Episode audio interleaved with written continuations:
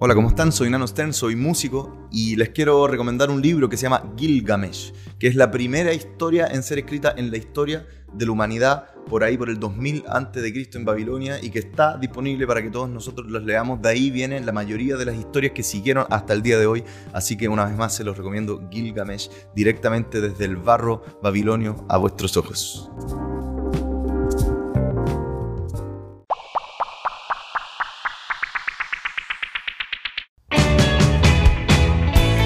Somos cultura. Somos la clave. 92.9